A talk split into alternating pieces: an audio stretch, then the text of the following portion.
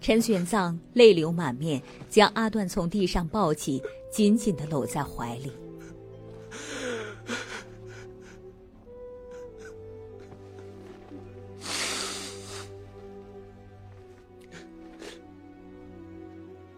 我不是跟你说过，女孩子把眼睛闭起来就是要你去。他想起阿段生前娇憨的模样，亲吻着阿段已经不能再绽放微笑的双唇，这个吻深沉而浓烈，但阿段再也感觉不到了。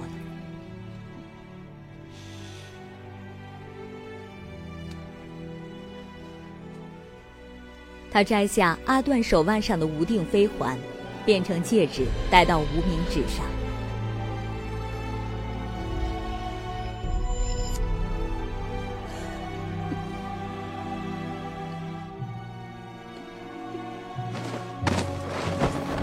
孙悟空将阿乱的尸体抛到空中，击碎成无数闪着光的亮片，亮片化为细小的粉末，在天地间飘散。你看，我把你最心爱的女人打得一根毛都不剩，你的佛能为你做什么？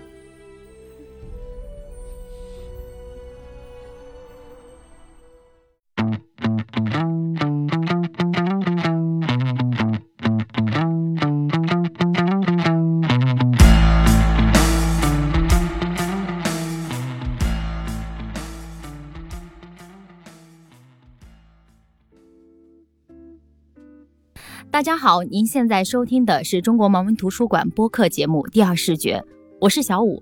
这是一档关于盲人生活文化的播客节目，希望你能够在这档播客当中了解到以往你不常关注的群体以及他们的那些事。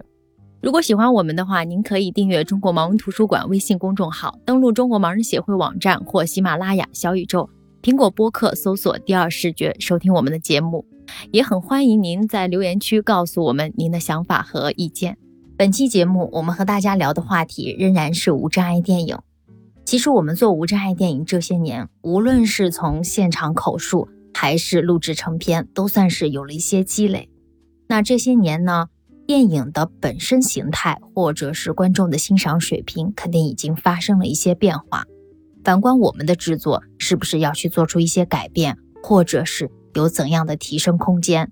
那么这一期我们就和君君、帅帅和何老师一起聊一下，他们作为观众是怎么看待现阶段的无障碍电影的？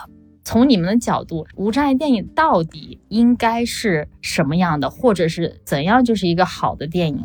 何老师经常跟我们说主观客观的事儿，但是，哎，还是挺虚的，是吧？就是没有个特别一刀切的东西。你们理解上的无障碍电影是怎么样的？是我看到什么客观的给到，还是要有修饰，或者是要有一些文学性，甚至是要有很强的艺术性？但这种文学性和艺术性又是怎么去和那个客观性平衡？其实我我到现在为止，我觉得我自己也没有做的特别好。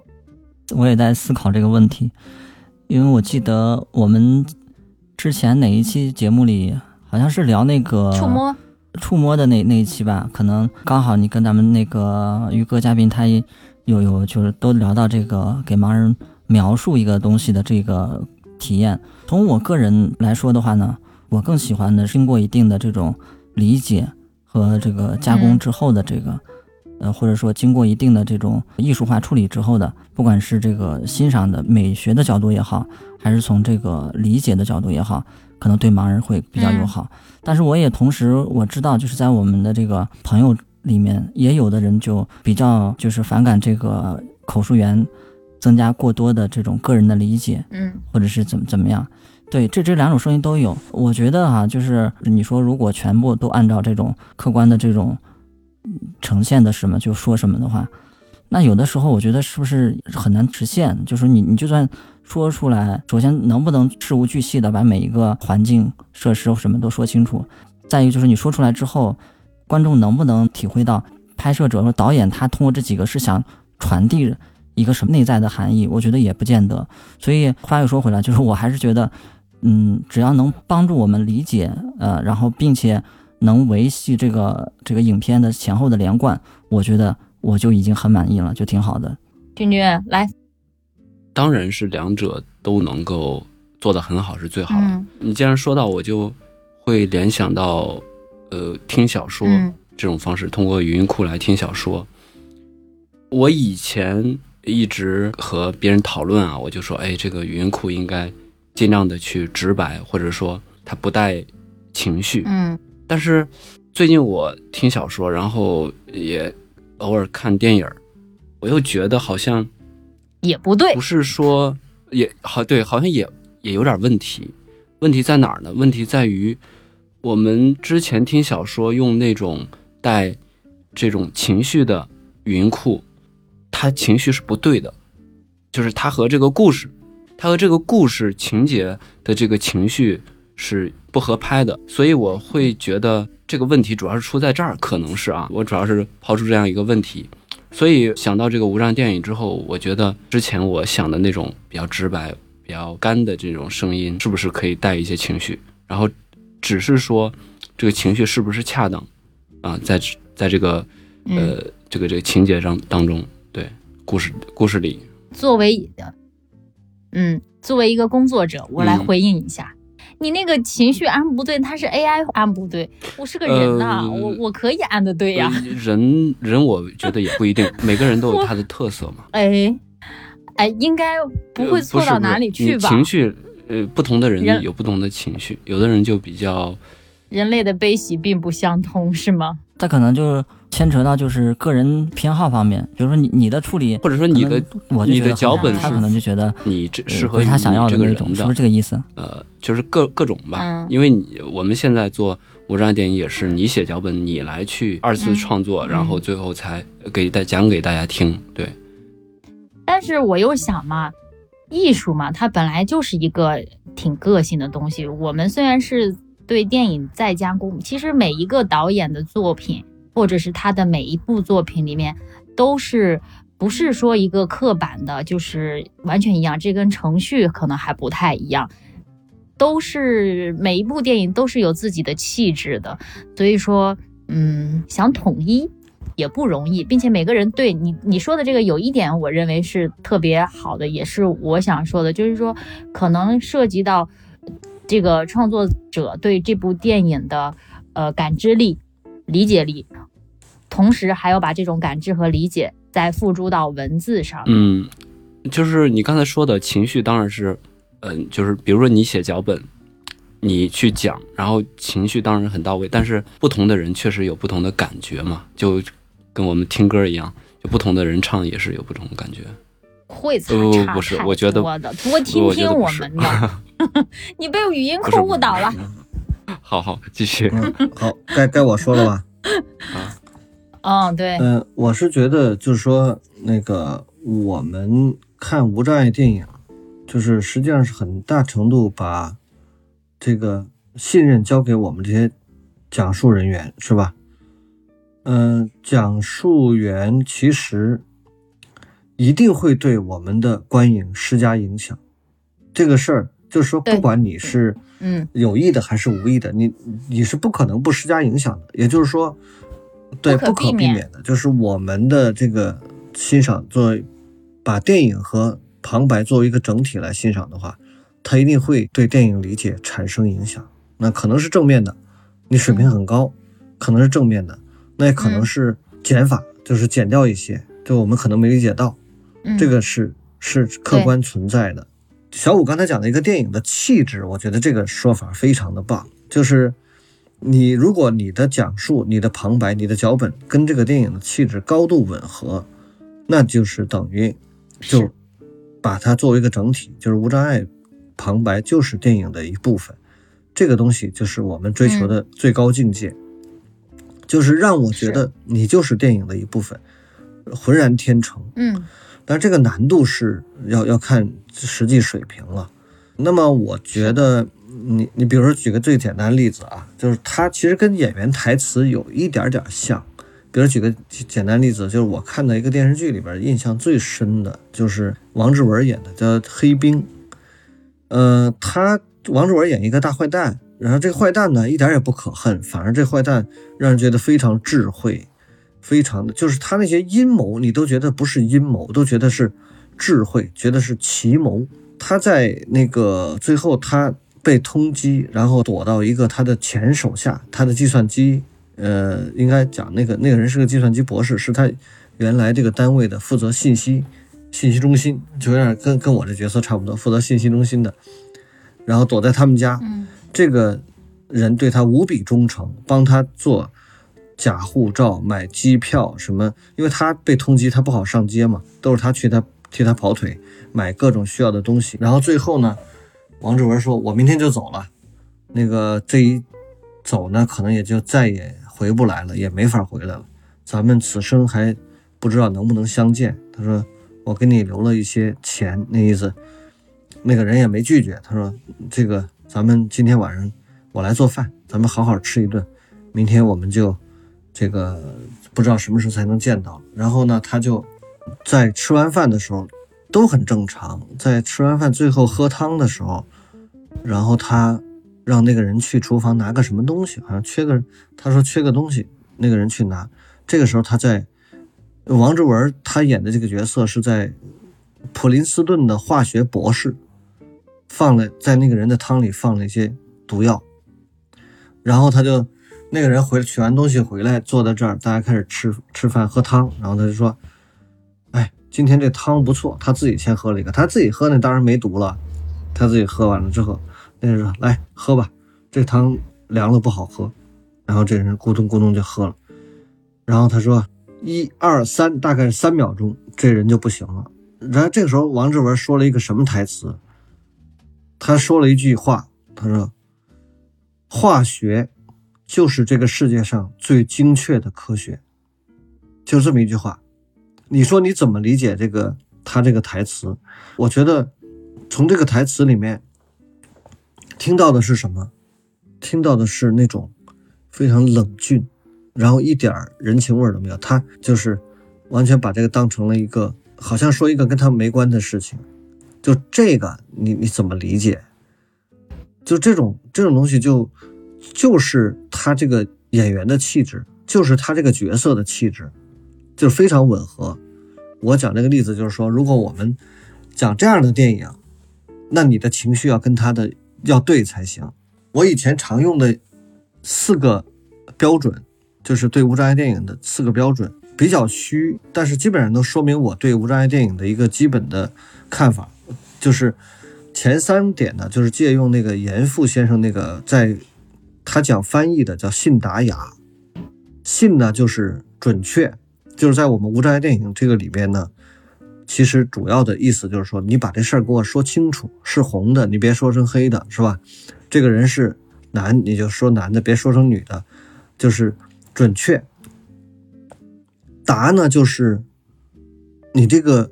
在整个这个脚本还有你旁白呈现出来的时候，要顺，就是别磕磕巴巴，像我们平时聊天一样，可能还不行，还要有点这种呃比较比较通顺，比较这个呃衔接的比较自然。那雅呢，就是说您别用大白话，您毕竟它还电影是个艺术，您别说的跟那个跟说相声似的也不行。可要不就讲的跟评书似的，把旁白弄得跟评书似的也不行。它是个艺术，你还要有点这个文采。那后面就是我自己加了一个叫美，美的意思就是说，这个声音播音还要有点美感，听起来。当然这里面有可能有那个声音本身的要求，比如像我们这种声音去讲电影肯定不行，因为你这个声音音质不好。然后就是你，你播音的时候 怎么不好了？又又在这凡尔你播音的时候，你还要有点播音腔，是吧？那当然就更好，带点情绪。所以说，我们就信达雅美。这个这个情绪，当然你要是跟他那个电影要吻合的。所以你做到了这几点呢，就其实就是帅帅说的那个，就是这些都是在你理解了电影的基础上，你才能做到。就是。我看起来我这个要求它是内在的，但是如果你真做到了，你呈现出来的片子就会是像帅帅说的那个外在感受，就是觉得你你跟电影的情绪是吻合的，你带着它身临其境，就是这种感觉。但是我觉得这个这个要求呢，说起来容易，做起来难，而且嗯，也不见得就一次能做到，可能要需要很多片子的打磨，还有就是需要很多年的这种历练，你慢慢就会体会到。我觉得相对来说比较难，不是没有机会接接近，比如说我们那个建国大业，我觉得比较接近，就老田的那个建国大业，那个为什么会这样？那个就是因为我们当年在。图书馆刚建立的时候，天天有人来参观，天天有人来包场，但是我们又来不及做什么别的片子，就老田一个人，他就写了一个建国大业，然后就大概用了半年。后来佳宁说都快讲吐了这电影，因为脚本在讲的过程当中，我们都陪着参观，陪着来来听，然后我们就会提出意见，哎，这个地方可能还要调一下，哎，这地方还得改一下，甚至。连一些领导都在提意见。那时候我们领导还说：“哎，这个人是不是戴笠？因为他就在某个不起眼的角落就闪了一面就走了。”然后说：“这个如果是戴笠的话，这个人必须要讲出来，因为戴笠是蒋介石非常重要的心腹嘛，就是在国民党当中非常重要特务头子嘛。就是如果是戴笠的话，你们没讲出来，这是个缺陷。”后来我们又在网上查了各种资料，发现不是戴笠。然后领导还说：“那你怎么证明他不是戴笠？”后来我说：“因为戴笠，一九四六年就摔死了，这个时候已经是一九四七年了。”哦，就是你要找各种依据，每一个，因为他那里边人呐多极了，呈呈现的人物，其实我也不知道是因为剧本的原因还是什么原因，就是他就露了一面就没了。但是他是个重要人物啊，比如说什么陈诚啊。陈少宽呐？李宗仁、白崇李宗仁、白崇禧后面还有，但是很多人在露了一面就不见了，所以但他又很重要，你要把他给那个说出来。这种，嗯，有些人是带字幕的，然后又就例如那个开场，有的人是带字幕的，有的人他就不带字幕。所以我们就说，嗯，把这样一个片子，它本身拍摄也是大制作，然后呢，电影也很好，跨度又很大。时间又很长，场景也很丰富，足够你发挥。然后剩下就看你自己的功力，你写这个脚本怎么样，跟对白就是符合脚本的要求，要要不压对白，要要精准，要那个，然后各种的长句子、短句子，一个字儿的、两个字儿的都有。然后这一电影下来，它本身就具备了，就是无障碍电影，你提升你自己的这种可能性。然后你在大半年时间就讲这一部片子，来回的打磨，觉得这儿有不合适，那儿又有点不合适。其实今天我我要再细磨这个建国大业脚本，我还能挑出一些毛病。就是这样的话，嗯，反复的打磨，最后出精品，一定是大家都喜欢。可惜我们现在这工作节奏的关系，大家对无障碍电影的需求的迫切的关系，然后我们每。每年的工作量的关系，我们都没法像当年做建国大业做的那么细。对，半年那是产量有点低。但是没办法，我们就 一个人，然后每天都有人约，每天就因为刚建立嘛，那个图书新馆刚建，每天都有人包场，有从外地来的，呃，那个盲协代表团来参观，还有包场，那就没有给你写脚本的时间。嗯。漫长的逃荒之路开始了，路上到处都是逃荒的人们，扯家带口，年少的孩子在大人的带领下也仓促地走着。年纪小点的孩子被放到了筐里，用扁担挑着。不远处看到了虾鹿一家，虾鹿的媳妇花枝与虾鹿在前面拉着车，老人和孩子坐在车上，面无表情。周边的一片荒芜，逃荒的人们排出了长长的队伍，耸立在远处的房屋显得格外的凄凉。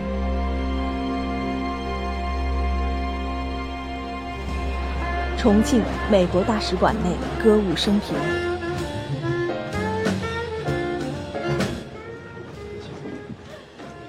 行政院秘书长张树声也在此举着酒杯，正和朋友们愉快的聊天对饮。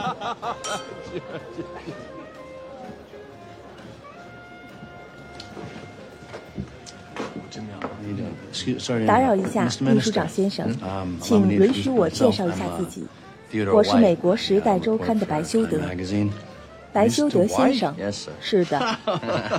你在重庆现在是一个名人，是吗？是的。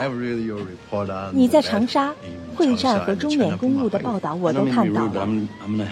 抱歉打扰了，但是下个月我就要回美国了，能耽误您一点时间吗？没问题，谢谢。你们有没有看到，就是觉得自己觉得印象中还挺好的，除了建国之外？我推荐一个，你可以看，不是我们做的，是香港盲人辅导会做的，叫那个单身男女。嗯，呃，一个 DVD，它是余文乐对对，它有好多版本，就是你可以听广东话的，可以听普通话的。呃，因为香港做的那个普通话，嗯，并不是很好，但是我觉得他脚本写的，还有和情绪的那个把握，甚至和电影声音，就是因为我们旁白声音和电影原声。有的时候它会有变化，比如说你用这么大的声音说话，但是突然电影的背景声音增大了，那你再用这种声音说话，可能就听不见了。它要相应的提高它的这个音量等等，然后还有加上讲某些场景的时候比较，呃比较紧迫的那种场景，它也会提高语速、语速、语调。嗯嗯，对，嗯，是，嗯。确对，确实，他肯定是你这个讲述也是随着这个影片的情绪在在走的嘛。就反正何老师说的这个，我觉得他因因为我们最近也还在做一些片子嘛，何老师给我们提，我觉得这个意见是中肯的，或者他说到的这个目标信达雅美，就何老师概括的这个，这个是一个终极目标。但是我们在走向这个终极目标的过程当中，创作还是很主观的。其实我们几个人之间，其实每个人的风格也不太一样，我们经常。也有一些讨论。上一次我们培训的时候，嗯，选选一个片子，选一个片子，在讲述的过程当中，我们还会就是也还在讨论。所以我觉得这个工作还是挺没有标准答案，所以就显得它很有意思。我们仨，我田佳宁还有那个王静怡，还在电影院，就是就是已经到了。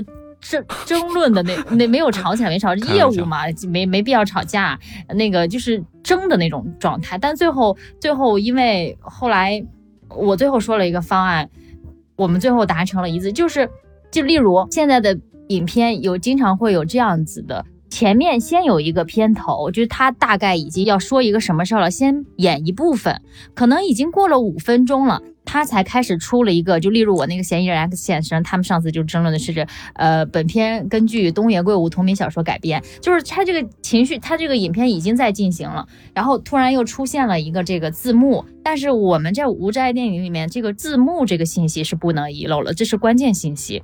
老田就说你就你应该现在停下来把这个字幕读了，然后老王就说。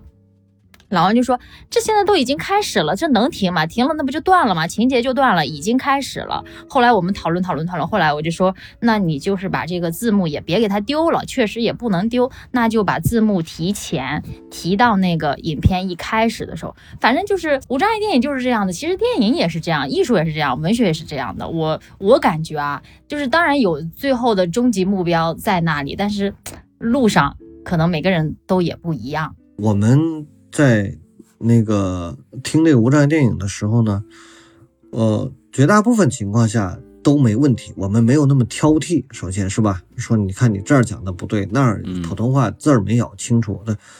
我觉得我们是，嗯，目前还是聊胜于无的阶段，就是说现在先解决有没有的问题，还没有到那个挑肥拣瘦的那个那个程度，因为它不够丰富嘛。未来。那个无障碍电影多了，我们真的可以去挑一挑了，甚至我们可以呃组织盲人来个评选，我们也搞一个这个无障碍版的这个金鸡百花什么的，是吧？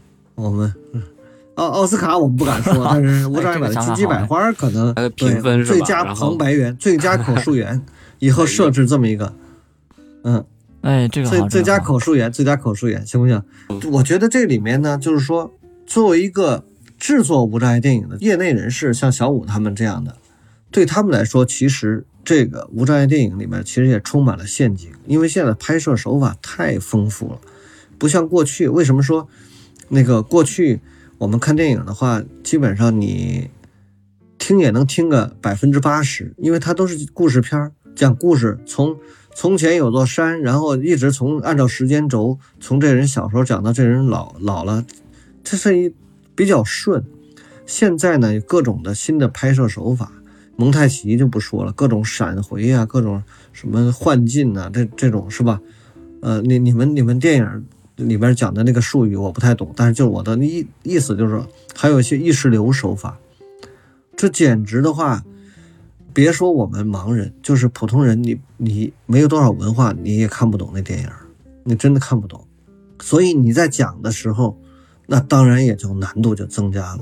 它跟讲故事片不一样，就是老的传统的小花那样的暖春那样的，那就不一样，因为它没有现在这种手法翻新啊，这种各种表现，镜头语言丰富，那是不是还能？驾轻就熟，这个就看功力了。特别是对有些电影风格的把握，比如说，我不知道你们看过没有，赵本山演的叫《落叶归根》那个电影，我看过一个无障碍版，咱就别点名谁做的了，看无障无障碍版。这个我理解呢，呃，这个电影应该是一部黑色幽默的影片。赵本山呢，他在外面打工，他一个工友经常跟他一起喝酒，结果这哥们儿。就是突发意外死了，死了呢。这个赵本山呢，就是想达成他一个心愿，就把他尸体运回他老家。这个对一个打工民工来说，这是非常难的事儿。他呢就想了个办法，就把这个死人身上那个喷了很多酒，撒了很多酒，然后就呃就这么一里歪斜这么搂着他，把他给弄到那个长途车上啊，弄到长途车上。然后所有人都不知道，这个旁边，因为他买了两个人的座位，都不知道旁边这个人是个死人，都以为他是喝醉了，一个大醉鬼，就已经醉得人事不省了。然后直到这个车走到半道，上了一群劫匪，抢钱的，然后露馅了，这人是个死人。那劫匪后来就走了，但是这车上的乘客也就不能容他了，就让他。让他那个带着死人下车，那谁也不愿意跟死人坐一车上，他就没办法，他就被轰下去了。然后这一路上各种的奇遇，还有他想出来的这个特别怪的那些主意，比如他捡了一个废旧的车轮，就是汽车轮胎，大大卡车轮胎，他把那个人尸体搁在那个轮胎里头，然后那么窝着给蜷成一半圈，然后他推着这轮胎在街上走，这样的话呢就不招摇过市嘛，就是不会被人看到。然后他还摆出各种姿势，很滑稽。那个轮胎不动了，他就推一把轮胎在前面走，他就在旁边跟着这么走。这是一个黑色幽默的，这不是个喜剧片我个人理解啊，就是他一路上的艰难，还有底层这种民工的这种痛苦。他虽然呈现的效果有的时候很滑稽，有的时候，但是如果你。有一定的文学功底，你就知道这绝对是一个黑色幽默。黑色幽默它不是喜剧，实际上它是比较偏悲剧的。所以你要是讲的语言过于的欢乐，是吧？过于的幽默，然后你又没理解透这个片子，你把它讲成一个喜剧片儿，这你让我们这种怎么看？小五，你说那个就 黑色幽默的电影和喜剧片。你你能分出来吗？不是，其实喜剧喜剧片和黑色幽默肯定能分出来，但是喜剧片不不不不不只是做无障碍电影啊，去做创作脚本或者是拍电影的时候，黑色幽默和喜剧也是很难的。喜剧其实很难的，嗯，做喜剧真的会比做悲剧更难。其实好多都不是不是真的纯喜剧片儿，你就拍一个纯喜剧片嘛？有的其实里面现在掺的很多都是黑色幽默，是吧？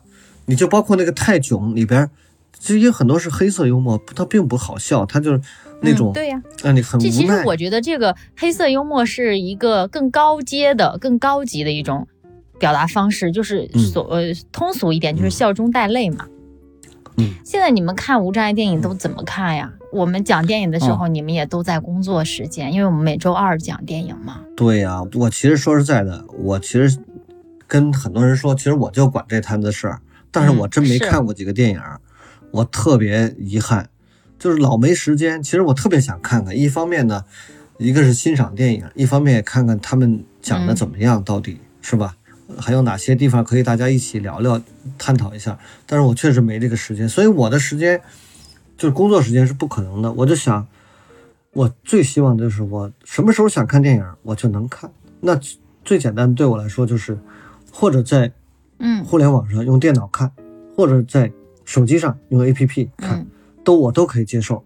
那个，嗯，我觉得，嗯，比如说我们在那个互联网上，像那些大平台，我们像搜普通的电影一样，能搜到无障碍版本，然后我们在那儿看，还挺好的。而且我更喜欢在电脑上看，因为我我的电脑屏幕够大，然后我看可以离得够近，然后我在听那个那个那个嗯无障碍的讲述。还能还能检验一下这人讲的怎么样，因为离得够近，大概其也能看到。嗯，对，对。因为反正周二的话，反正不管是您，您还可能能下去检阅一下我们。其实你下去检阅检阅我们一下，完全是可以的呀。但是时间不会太长，我就得走。其实我我我自己感觉在口述影像馆看，我觉得我自己都觉得，因为每次我们不是一个人讲，一个人放映嘛。我自己经常给他们放映，我就觉得好像在口述影像馆那个空间里面看，还挺好的，挺享受的。我也觉得挺享受的，音质非常的棒，屏幕又大。而且口述员就在旁边嘛，它是一种现场互动，并且有的有的电影其实也不是我不是我吹啊，就是乌日娜呃放完电影以后，我们回的路上也会聊一下嘛。今天这个电影啊，哎，经常我们有一个共同的感受，哎，就是哎我看过这个电影，觉得不怎么样，这电影拍的不怎么样，哎，今天怎么一听无障碍版的，觉得还不错。就是在口述影像馆，我觉得是有这样的感觉，我经常会有这样的感觉。当然啦。那我给你讲个例子，以前我们那个领导，那个主要领导办公室就在你们电影院上头。嗯，领导有一天打电话叫我，你到我这来一趟，跟我说你们这个这个放电影搞什么搞搞那么那个声音这么大？我们那个有低音炮嘛？其实不是声音大，是低音炮那个震动，他在楼上会感到震。然后他夏天嘛，他开窗户，嗯啊，然后他就会听到那个震，然后。后来那个说你不小点声看，那盲人看电影干嘛搞这么大声？后来我就我当时比较愣，我说那个领导，如果不开这么大声，谁来咱们这儿看？来这儿就是体验的就是这个高保真的这种音箱，高高质量的这种音质，是吧？这种，他哦这样，震的地方哦，你说的也有道理。那行，那你们该怎么样怎么样吧，我忍着点。后来领导还。领导就那一次刚开馆的时候，他可能认为我们可能音量太大，适应了，适应了，他就好了。帅，你怎么看电影啊？你现在有好的方式获取到这个无障碍电影资源吗？没有啊。然后我了解到的，我们出版社是有这个销售，呃，无障碍电影的这个光盘，以前是有光盘的，现在 U 盘。现在没光盘了是吧？现在成 U 盘。嗯，有现在有光盘也是之前的了，现在都做成 U 盘了。就是总的来说，就是这个东西它是正经的这种出版物。嗯，我看过一些，觉得还是体验很不错的。首先来来讲，就是以前我听无障碍电影有一个最大的遗憾，有遗憾就是什么呢？就是我听得很开心，但是比如说可能。由于这个版权的限制啊，或者人家让这个无障碍的这个画面就不清晰，或者说有的这个在网上流传的就只有音频没有视频，直接把视频砍掉那种。嗯，所以最大的遗憾就是我看的很开心，但是我身边人没有人能跟我分享这种感受。别人没有我曾经还对，所以我曾经还干过什么一个蠢事儿呢？就是我把从网上下来的那种音频的或者是画质不好的那个。这个无障碍电影的音频轨跟视频往上对，我试图就是说我我弄出一个能跟别人一起看的这么个版本，但是后来失败了，就是当时也不知道他那个时间是怎么回事，就是走着走着就对不齐了，啊，后来我也就觉得有点麻烦，就没再去尝试。总的来说，就是我们卖的这个光盘，它是包含这个这个视频画面还画质还是挺好，它是一个正儿八经的这个 DVD 碟，嗯，啊，而且是有这个挺不错的这个配音。所以，而且我有一次看到咱们那个目录哈，就这么多年积累下来，好像量还不小，好像有那么个嗯几百部吧。嗯，然后我上次关注的时候几百部。对，所以差不多。就是如果要是大家嗯，如果不嫌麻烦的话，其实买这个光碟也还行，也是一个不错的获取方式吧。嗯，然后当然我也特别希望，就是像刚才前面何老师提到，最好的就是因为现在大家所有的人都是移动直接在线点播嘛，我们也特别希望就是将来真正能有一个特别好用的这个平台，主流的大平台给我们提供这么一种无障碍的入口。或者是这个，我们有自己的这个专用的 APP，都是挺好的。嗯，总的来说，就是这个资源还是希望能再多一点吧。嗯，别着急，再努力了，再等一下，再等一下。陈玄奘用手在空中接住两个粉末，用力握在掌中。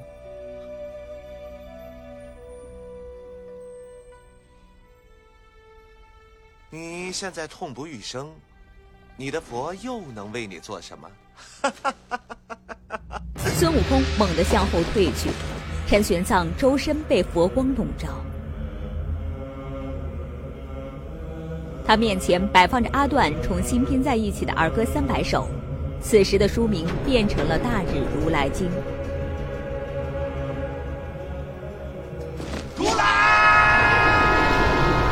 空大怒，吼叫着掀起周围的岩石砸向陈玄奘，岩石都被挡在了佛光外面。陈玄奘念起《大日如来经》，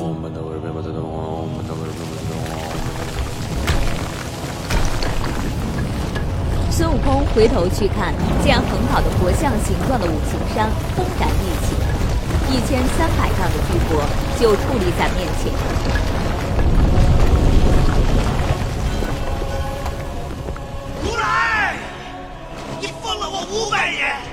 今天还不是照样出来了吗？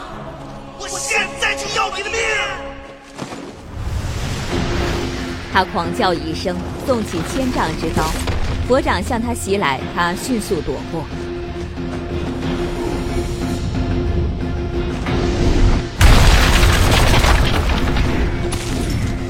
他跃到佛顶，举起拳头，用尽全身力气直砸下去。佛顶裂出一条巨大的缝隙，佛头化为碎石纷纷坠落，碎石接连砸中佛身其他位置，整个佛像化为滚落的碎石。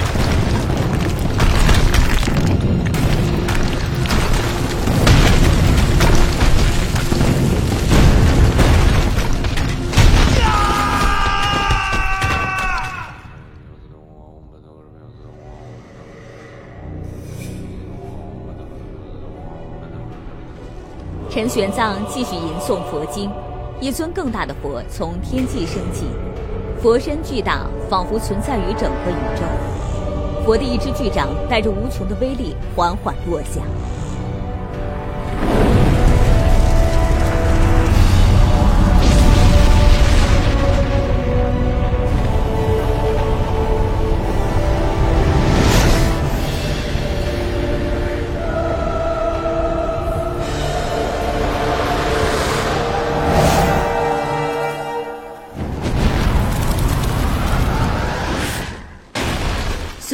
暴怒，变成比山峰更为高大的猿猴，赤红着双眼，凶恶的迎向佛掌。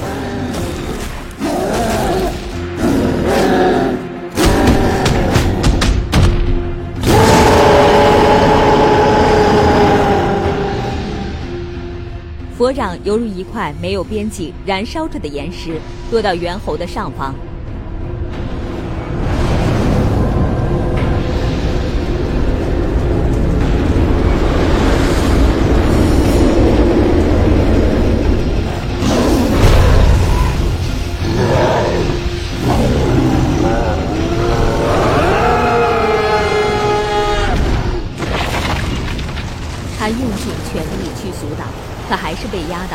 正在他即将消失之际，他突然发现自己化为人形，出现在宁静翠绿的地方，周围无数的彩蝶在飞舞。陈玄奘缓步向他走来。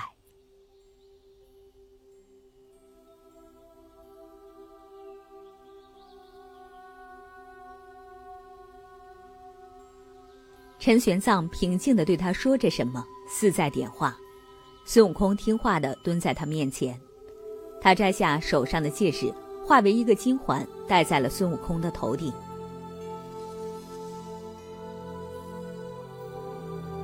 孙悟空终于被感化，紧紧的抱住陈玄奘的双腿。天地之间一片清明，没有杀戮，只有阳光下的宁静安详。玄奘，现在你对大爱、小爱、男女之爱是怎么看呢？男女之爱，也包含在所谓的大爱之内。众生之爱皆是爱，没有大小之分。有过痛苦。才知道众生真正的痛苦。有过执着，才能放下执着；有过牵挂，了无牵挂。那已经领悟了那一点点了。你知道你的使命吗？世间皆苦，拯救人世间的苦难、普度众生的不是我，而是在天竺的二十二部经书。此次西行取经，路上会有无数次的艰难险阻和妖魔鬼怪。他们三位各有所长，可以全天候、海陆空贴身的保护你。现在授予你袈裟和法器，从今天起，你就是大圣佛法的弟子，法号三藏，上路吧。